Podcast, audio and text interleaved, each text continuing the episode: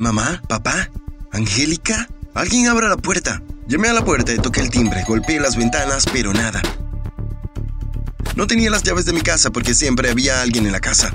Probablemente debería haberme sentado en la puerta de la entrada a esperar, pero en lugar de eso decidí ir a la casa de mi vecino, que por cierto era un lugar extraño. Las ventanas estaban polarizadas y era muy difícil ver lo que estaba pasando allí.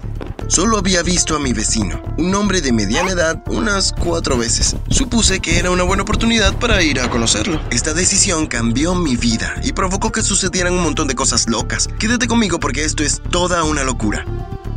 Llamé a la puerta de mi vecino, pero no escuché nada. Me acerqué a la ventana y escuché unos murmullos extraños. Presioné mis ojos en el vidrio para ver qué estaba produciendo el ruido y noté que mi vecino estaba vestido con una capa negra y parecía estar realizando algún tipo de ritual extraño. De repente, me miró y me frunció el ceño. En unos segundos llegó a la puerta principal y la abrió. ¿Qué haces aquí? ¿Qué es lo que quieres? Mi casa está cerrada y no puedo entrar, así que pensé venir a saludar. ¿Qué estás haciendo? Un ritual mágico. sí, claro. Crees que estoy bromeando, ¿no? Bueno, entra.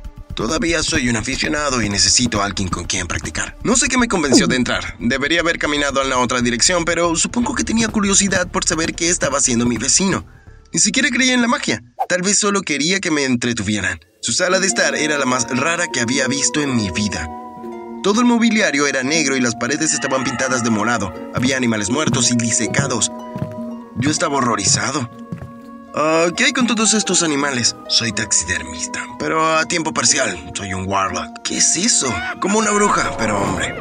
Eres muy divertido. Como sea, ¿cómo dices que te llamas? Eres realmente tonto por asumir que estoy bromeando. Mi nombre es Arturo. Eso es todo lo que necesitas saber. Ahora, ven aquí y siéntate en esta silla. Estaba empezando a sentirme un poco asustado y sinceramente quería huir, pero sentí que sería más seguro escucharlo. Me senté en una silla y mi vecino dibujó un círculo alrededor de mí. Luego me dio la espalda, murmuró algunas palabras y me arrojó un líquido de un olor extraño. Después de eso salió de la habitación. Después de sentarse allí por un rato, regresó y me miró confundido. ¿Qué haces todavía aquí?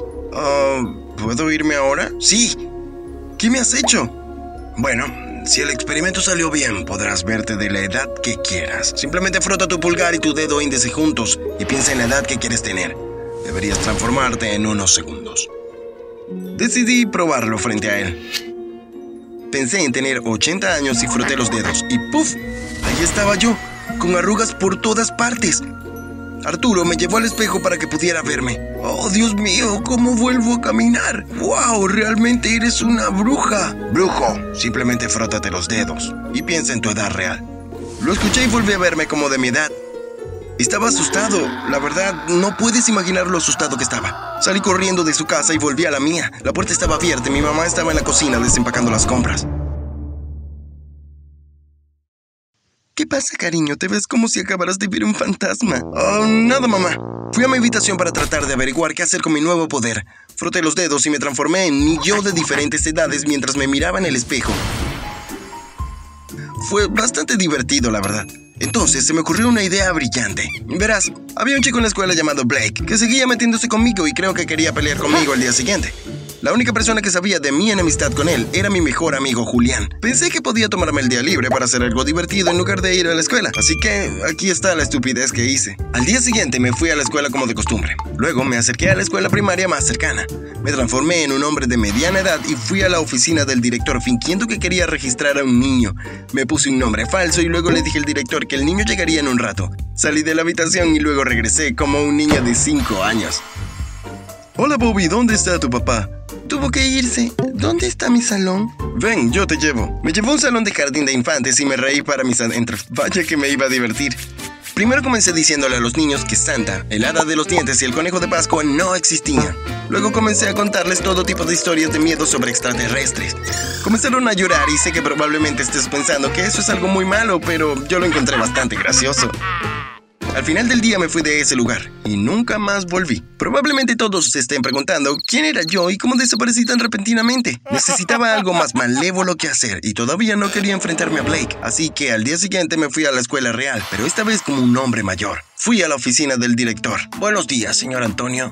Soy el señor Brian Gutiérrez y me asignaron a su escuela como segundo consejero vocacional. Eso es maravilloso. Realmente te necesitamos aquí. Y de hecho tenemos una oficina libre a la que te llevaré ahora mismo. Eso fue increíblemente fácil. Y no podía esperar para dar unos consejos más horribles para todos. Para mi deleite, el primer cliente fue Delilah, una chica que me había enamorado desde sexto grado. Dijo que estaba triste porque su gato había muerto. Lamento escuchar eso, pero ¿has considerado quizás tener un novio? Se supone que los adultos no den consejos de ese estilo. Bueno, querida los tiempos han cambiado. Escuché que hay un chico increíble que va a tu misma escuela.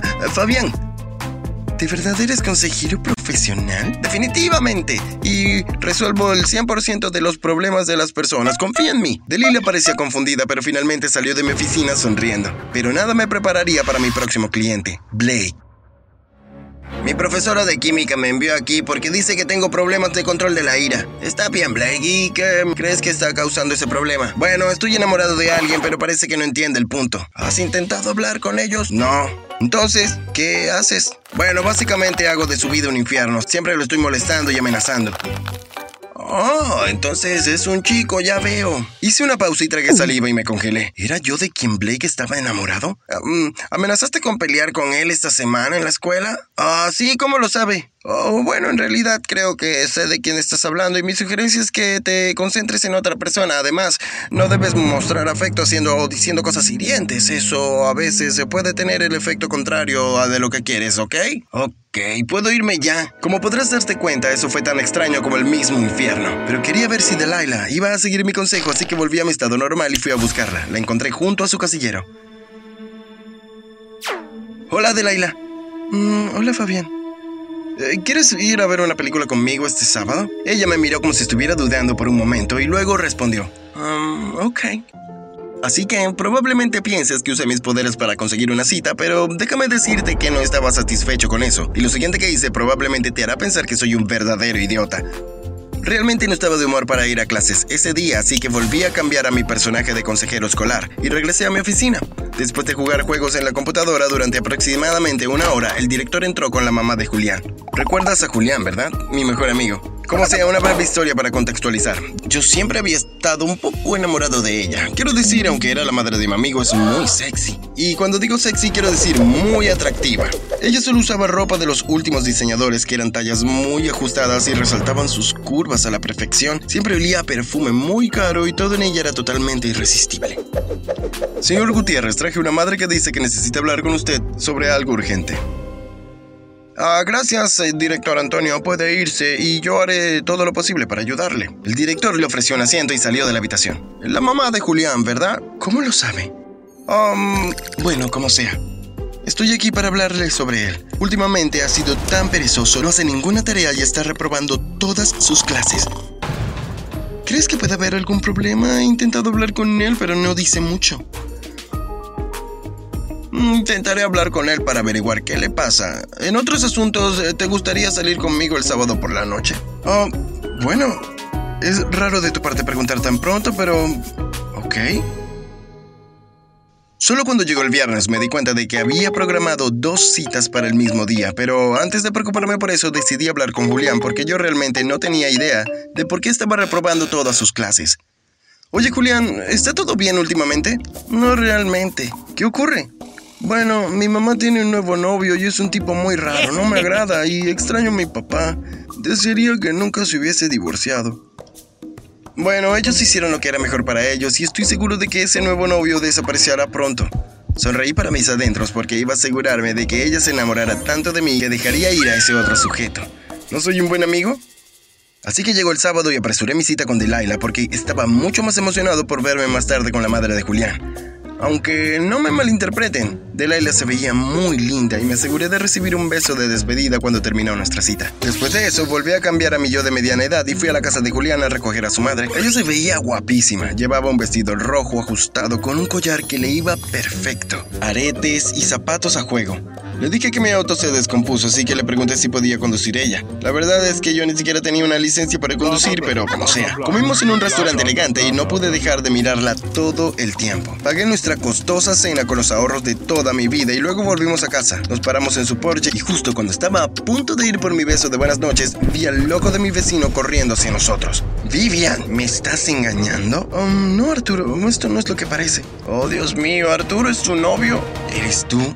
Ese niño estúpido. Te echaré otra maldición y nunca podrás volver a crecer. Me miró fijamente y murmuró algo entre dientes y me transformé de nuevo en un adolescente. Oh, Dios mío, acabo de tener una cita con un niño. Pero, ¿cómo pagaste todo eso? Arturo, te dije que dejaras de jugar con lo desconocido. Ahora estoy rompiendo contigo. Eres demasiado raro y espeluznante. No, yo, estoy rompiendo contigo. ¿Cómo pudiste tener una cita sabiendo que teníamos una relación? Así que supongo que resolví el problema de Julián. Ah, pero no pude besarme con su mamá y eso fue triste. De todos modos, en lugar de quedarme y escuchar una discusión, caminé a casa sintiéndome preocupado y confundido, pero también un poco divertido. Han pasado 10 años desde ese incidente y todavía me veo igual que hace 10 años. He intentado tantas cosas para parecer mayor, pero simplemente no lo logro. Pero de alguna manera todavía le agrado a Delila y seguimos saliendo, así que tal vez no sea del todo malo. Pero de ahora en adelante me mantendré alejado de todos los vecinos raros.